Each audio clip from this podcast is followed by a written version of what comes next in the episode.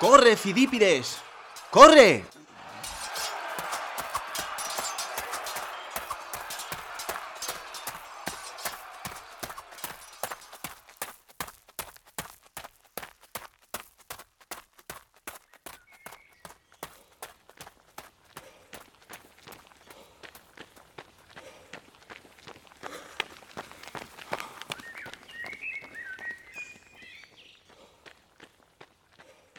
Cuando la historia pierde detalle, surge la leyenda, y en algún punto entre ambas, la historia de un hombre que, tras correr la distancia entre el campo de batalla de Maratón y Atenas, entrega la noticia de la victoria de los griegos sobre los persas y acto seguido, la cuchara.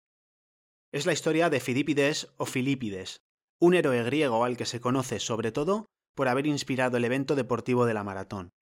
Además, se ha llegado a decir que la de Fidípides es la primera historia documentada de una muerte súbita cardíaca. Y a mí también me ha seducido esta idea durante mucho tiempo. Al fin y al cabo, la parada cardíaca es la primera causa de muerte súbita relacionada con la actividad deportiva en los deportistas de su edad y en las maratones.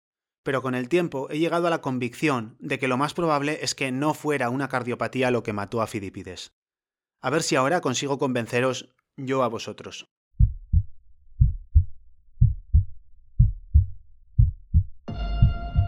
Soy Sigor Madaria y esto es La Atiendo, un lienzo en blanco donde me expreso libremente para contaros la cardiología desde mi punto de vista.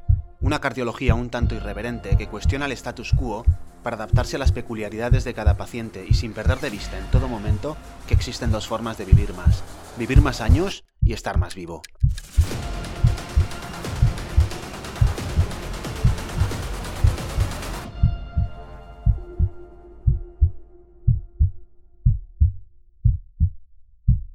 Las fuentes. Lo primero que hicieron dichos generales fue despachar a Esparta por heraldo a Fidípides, natural de Atenas, hemeródromo. Despachado, pues, llegó a Esparta el segundo día de su partida, y presentándose luego a los magistrados, hablóles de esta suerte. Heródoto de Alicarnaso. Heródoto, 484 a 425 a.C., fue un historiador y geógrafo que centró su trabajo en la lucha entre persas y griegos. Este nos cuenta, 30-40 años después de que el hecho tuviera lugar, cómo un hemeródromo llamado Fidípides recorrió los 246 kilómetros de terreno irregular que separaban Atenas de Esparta, en sandalias, sin puntos fijos de habituallamiento y en menos de dos días.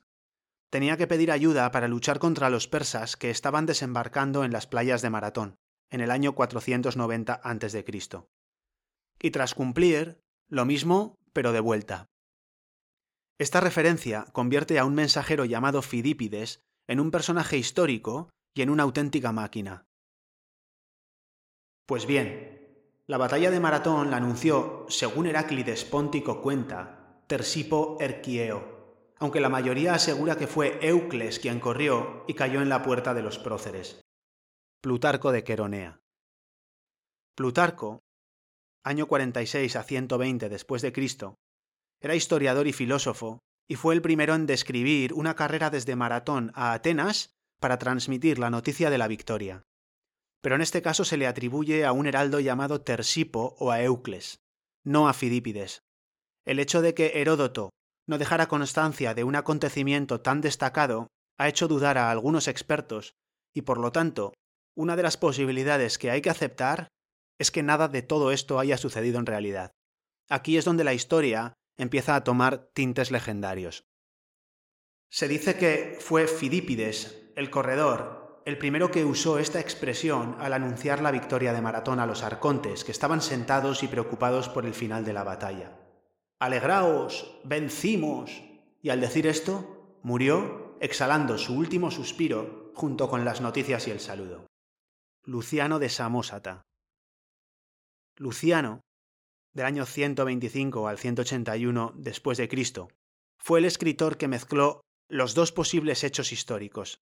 Su versión es la que reúne todos los elementos del mito que ha llegado a la actualidad, pero que nunca ha tenido la confirmación de otros autores. Estas son las fuentes principales de la historia y el punto de partida de todas las interpretaciones.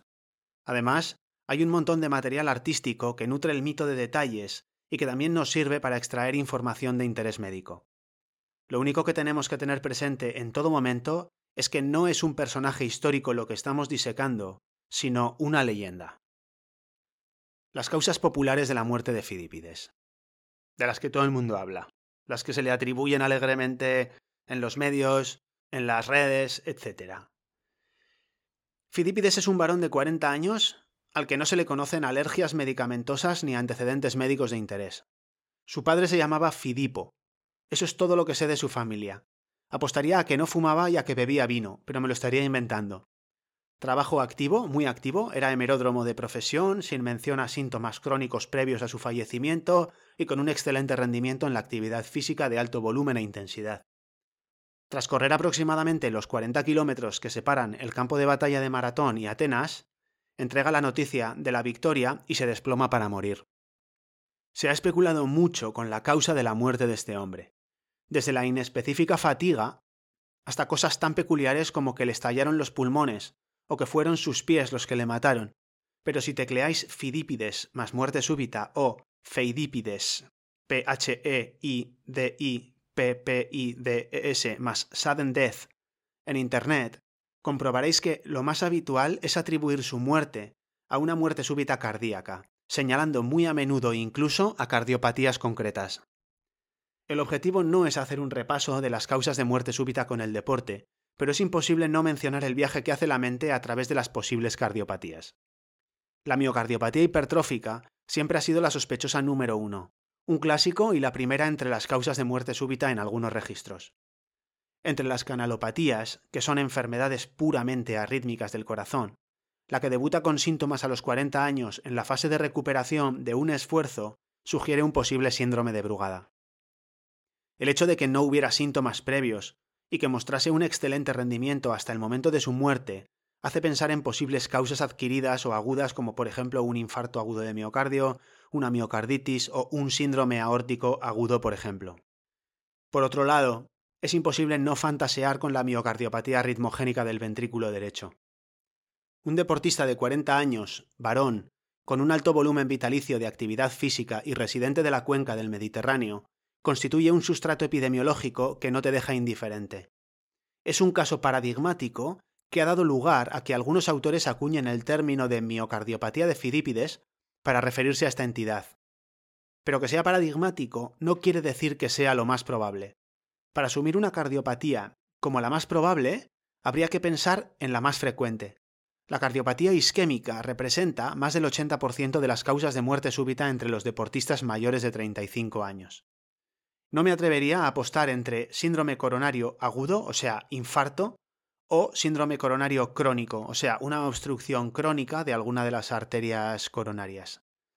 Clásicamente, la muerte súbita en situaciones de estrés o actividad se ha atribuido al infarto por inestabilidad y rotura de las placas y formación de trombos en las coronarias, que son lesiones muy agudas. Pero también hay datos para pensar en lesiones coronarias crónicas, que son placas más estables, que llevan ahí tiempo, como causa de la muerte. El deporte vitalicio de alto volumen se ha relacionado con una mayor frecuencia de aterosclerosis coronarias, es decir, de placas obstructivas crónicas. La isquemia se produce en la recuperación inmediata tras una prueba de esfuerzo en un porcentaje de los casos de pacientes que tienen obstrucciones crónicas, justo en el mismo momento en el que se produce, por ejemplo, el, deceso de Fidípides. Y luego en el RACER, que es el mayor registro de paradas cardíacas en carreras de larga distancia, no se describen casos con lesiones agudas, solo lesiones crónicas. E incluso en el RACER, el grupo de mayor riesgo lo constituye el varón corredor de maratones y la edad media de las paradas cardíacas ronda los 40 años. Se podría decir que Fidípides parece un caso RACER típico. Lo extraño de este estudio es la tasa tan alta de casos de miocardiopatía hipertrófica y posible miocardiopatía hipertrófica, que le vamos a perdonar por ahora porque es un registro americano y con una edad media que no se aleja mucho del punto de corte. Admito que la idea de la cardiopatía isquémica me atrae un poco, pero, como he dicho, creo que hay una explicación no cardiológica bastante más probable para la muerte súbita de Fidípides. Nos alejamos un poco para coger perspectiva. Viajamos 2500 años en el tiempo hasta la batalla de Maratón y centramos nuestra atención en el punto exacto en el que Fidípides se colapsa la línea de meta.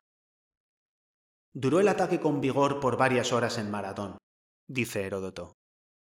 Corrió con las armas aún caliente de la batalla y cayó en la puerta de los próceres, solo pudiendo decir Alegraos, y nos alegramos, y al punto expiró, y en verdad este vino como mensajero voluntario de una batalla en la que había sido combatiente.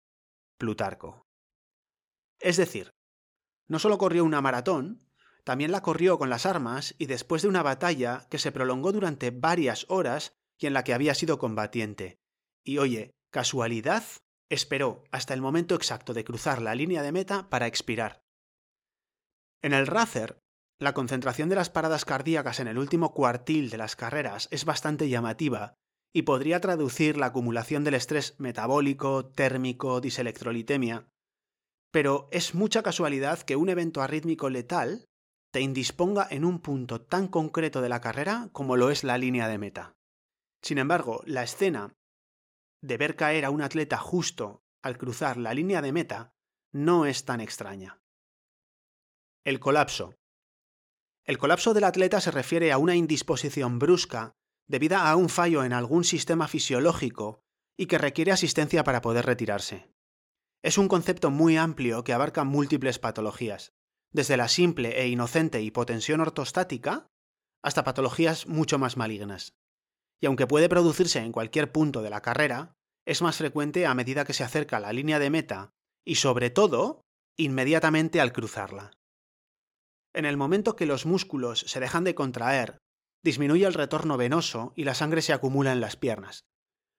La frecuencia cardíaca desciende bruscamente y desacopla el gasto cardíaco, que es la sangre que está bombeando en ese momento el corazón, de la capacitancia del árbol vascular que está vasodilatado por unas resistencias que continúan bajas como consecuencia de una disminución del reflejo presor. Esto es muy típico en los deportistas. La hipoglucemia, la hipocapnia, la deshidratación y el calor se pueden sumar para favorecer esta cascada de eventos, que deriva en un elevado número de atenciones médicas en la línea de meta. Hasta el 2,5% de los corredores pueden necesitar atención médica tras completar una maratón y hasta el 85% de las veces como consecuencia de los colapsos. Sin embargo, pocas veces va a ser esto un motivo de muerte súbita. El propio decúbito, el caer tumbado, ¿no? La hidratación oral y el tiempo, simplemente, son suficientes en la mayoría de los casos para restablecer la normalidad. La diferencia en el caso de Fidípides es que no se recupera y muere. Y esto hace pensar en las causas malignas del colapso, que es la parada cardíaca arrítmica, la anafilaxis inducida por el ejercicio, hiponatremias, hipoglucemia, deshidratación hipertónica, enfermedad por calor y golpe de calor, rhabdomiolisis, broncoespasmo severo. Para suponer una causa para la muerte de Fidípides, la pregunta sería ¿Cuál es la indisposición grave más frecuente que te puede matar exactamente en la línea de meta? La hipótesis alternativa. En Tel Aviv se celebran dos carreras anuales con distancias de 10, 21 y 42 kilómetros. Os dejo en las notas del episodio el artículo de la autopsia de Fidípides en formato escrito porque ahí tenéis todas las referencias a todos los estudios que nutren todas estas cosas que os estoy contando, ¿vale? Entonces, hay un estudio hecho en Tel Aviv, carreras anuales, distancias de 10, 21 y 42 kilómetros, como os he dicho, que evalúa las incidencias graves entre los más de 135.000 corredores que corrieron en un periodo de siete años consecutivos. El dispositivo médico es una exquisitez y todos los casos graves se derivan al mismo hospital. Concienciados con su problema con el calor, tienen la costumbre de medir la temperatura rectal en todos los casos de indisposición en las carreras. Se registraron 42 casos de fatiga por calor que requirieron hospitalización y 21 casos graves de golpe de calor, Doce de ellos precisaron cuidados intensivos y dos se murieron. Las hospitalizaciones por golpes de calor y la necesidad de intensivos fueron diez y cinco veces más frecuentes respectivamente que los eventos cardíacos graves. Quizás algunos estáis pensando que la obligatoriedad del reconocimiento médico, aun habiendo fallado a nivel poblacional en Israel, que esto lo sabemos, pudo haber influido en la tasa tan baja de eventos cardíacos en estas carreras. Bien, la obligatoriedad del screening en Israel no afecta a este tipo de carreras. Es más, entre los que decidieron contestar al cuestionario, que ya de por sí falsea la proporción de sujetos que se ha sometido al, reconocimiento, solo un tercio tenía hecha una valoración en el último año y menos de la mitad en los últimos cinco años. Por otro lado, las dos eventualidades cardiológicas que ingresaron fueron una taquicardia intranodal, que es una patología muy leve y benigna, y un infarto, este sí ya es algo más importante, más grave, en un hombre de 38 años que no tenía factores de riesgo tradicionales, que se había hecho varias pruebas de esfuerzo y la última tres semanas antes. ¿Vale? Lo digo porque es muy curioso cómo todos los estudios en vida real reflejan las pocas posibilidades que tiene el screening de aportar algo positivo en realidad. Hecho este inciso, que no me podía resistir a hacer, sigo donde lo había dejado. El golpe de calor de esfuerzo se define como una pérdida de la capacidad de termorregulación que deriva en temperaturas centrales de más de 40 grados y en un fallo multiorgánico. La práctica de medir la temperatura rectal no es muy habitual y en el caso concreto de la parada cardíaca yo diría que es anecdótico. Pero cuando lo haces de forma sistemática como lo hacen en Tel Aviv, los casos de golpe de calor a menudo se cifran en 1-2 por cada mil corredores. El golpe de calor es una entidad claramente infradiagnosticada y se pierden múltiples casos que son diagnosticados como otras cosas, por ejemplo, la muerte súbita cardíaca. Vamos a volver al Racer para analizar los casos de las muertes súbitas. ¿Dónde están los datos anatomopatológicos de los diagnósticos de miocardiopatía hipertrófica, además del criterio del peso del corazón, que ya de por sí es bastante inespecífico? ¿Dónde están los datos de isquemia, además de la descripción de la anatomía coronaria con obstrucciones, que para nada quiere decir que se haya producido isquemia. ¿Dónde están los datos de la temperatura rectal de los fallecidos y los resucitados? Y esto mismo sucede en todos los registros de muerte súbita en deportistas, que de paso, curiosamente, dejan más de una cuarta parte de las muertes sin explicar. El golpe de calor es una posibilidad que se considera poco a menudo y que es importante porque existen estrategias de prevención que sin duda pueden ser muy efectivas. Lo que sí que es cierto es que para que se produzca un golpe de calor tienen que concurrir una serie de elementos. Vamos a ver si en el caso de Fidípides se dan estos elementos. 1. Las condiciones ambientales. Las tasas más altas de golpes de calor se registran en determinados deportes, típicamente en la carrera, y en condiciones de más calor y o humedad. ¿Son extrapolables las condiciones de carrera de Tel Aviv a las condiciones en las que corrió Fidípides? Las dos citas anuales de Tel Aviv para correr por la ciudad son una pronto en primavera y la otra durante la noche de verano. Esto es así precisamente para evitar las temperaturas más altas. Ahora vamos a comparar las temperaturas de Tel Aviv y las de Grecia.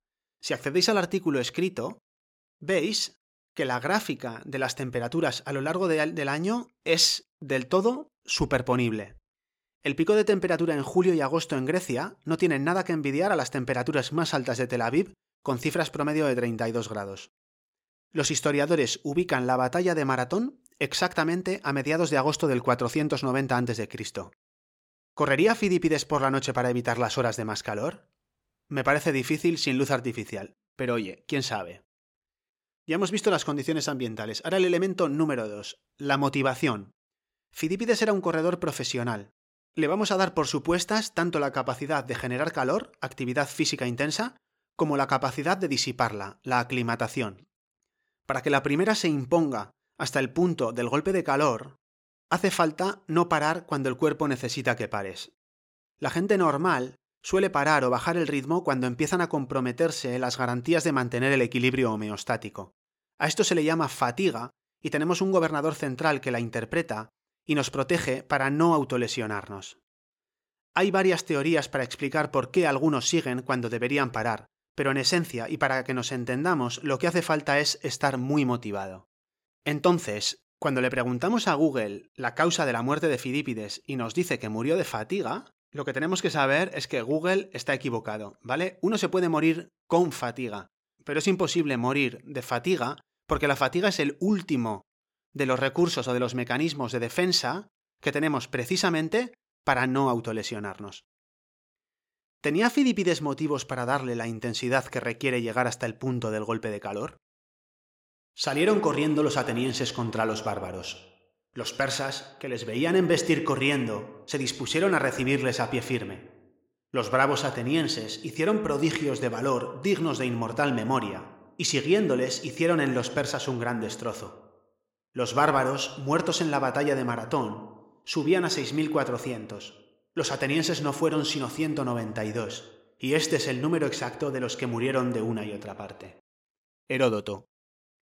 Ser el responsable de entregar la noticia tras vencer en un cuerpo a cuerpo a tu archienemigo en una batalla épica con un ratio de muertos favorable de 33 a 1, que son datos míticos muy distintos a las estimaciones modernas, es un estímulo euforizante equivalente a tener animadores aplaudiéndote y gritando tu nombre durante todo el recorrido de la carrera. Pero hay más. Continuaban los persas doblando a Sunio, cuando los atenienses marchaban ya a todo correr al socorro de la plaza, y habiendo llegado antes que los bárbaros, atrincheráronse cerca del templo de Hércules en Cinosarges. Los bárbaros, pasando con su armada más allá de Falero, dieron después la vuelta hacia Asia. Según Heródoto, la primera maratón la corrió todo el ejército ateniense, marchando ya a todo correr para proteger Atenas de un último intento de ataque persa. Esto convertía al Fidípides de Luciano, de hecho, en el ganador de la primera maratón. Hay respuestas interesantes al porqué de la prisa en entregar la noticia de la victoria en Atenas, pero como no he encontrado una fuente fiable, me quedo solo con la pregunta. ¿Por qué iban a mandar de avanzadilla a un corredor profesional si no existía ninguna urgencia? Se puede decir que al héroe griego no le faltaron motivos aquel día para afanarse en su carrera épica. Los síntomas neurológicos. La disfunción cerebral y los síntomas neurológicos son una condición sine qua non para el diagnóstico del golpe de calor. Estos pueden ir desde la simple desorientación y la confusión hasta las convulsiones y el coma. Alegraos, vencimos. Y al decir esto, murió, exhalando su último suspiro, junto con la noticia y el saludo. Luciano atribuye a Fidípides el origen del saludo Alegraos uno más de los legados del corredor en lo que él considera un error cometido al saludar, prolapsu intersalutandum. ¿Era un lapsus o estaba confuso? Hallándose éste, según él mismo decía, y lo refirió a los atenienses cerca del monte Partenio, que cae cerca de Tegea, apareciósele el dios Pan, el cual habiéndole llamado con su propio nombre de Fidípides, le mandó dar quejas a los atenienses, pues en nada contaban con él. El templo al dios Pan es otro de los legados del Fidípides de Heródoto, y producto de otro posible síntoma neurológico. Los atenienses creyeron a Fidípides cuando les dijo que había estado conversando con un fauno. Lo siento, pero si aceptamos que Heródoto es historiador, tenemos que aceptar que Fidípides estaba delirando. Igual suena a broma, pero me lo puedo permitir porque al fin y al cabo la pérdida de conocimiento es un síntoma neurológico más que suficiente. Vamos con un último detalle. La actitud postural.